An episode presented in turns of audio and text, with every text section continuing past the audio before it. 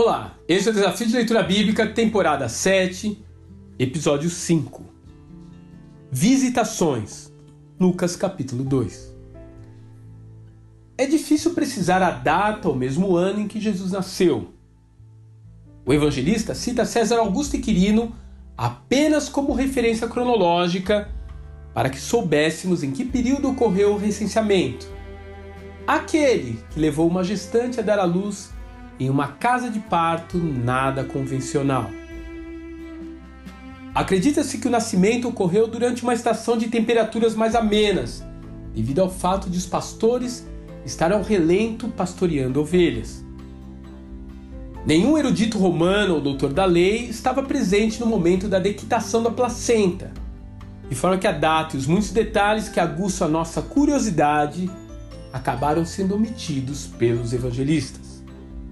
A ocasião, porém, era por demais especial para ser vivida apenas pela pequena família de Jesus, de forma que o pai da criança tratou de enviar mensageiros até um pequeno grupo que estava sentado na periferia de Belém. O sono daqueles trabalhadores do campo é então interrompido por um clarão que os acorda, e logo a seguir ouve-se a clássica saudação angelical: Não temais. De repente, a escuridão da noite desaparece e uma multidão de anjos enche os céus. A glória do Senhor havia visitado aqueles homens.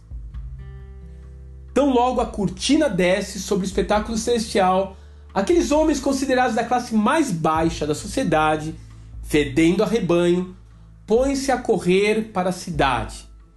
Eu fico pensando o que eles teriam feito com as ovelhas. Nada tinha mais importância agora do que atender ao convite do Todo-Poderoso. A visitação de Deus tem esse poder. Ela muda a nossa perspectiva. Ela muda a escala de valores de nossas vidas. Um milagre, uma oração respondida, uma palavra enviada pelo Espírito Santo diretamente para nós. O que você precisa para desviar a sua rota direto para Belém. Visitações de Deus. Elas podem acontecer em direção ao seu trabalho, debaixo do chuveiro.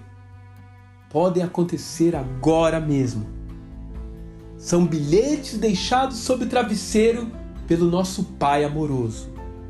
Recados ou chacoalhões para que não enfraqueçamos na fé e eles dizem algo como: Não desperdice a sua vida.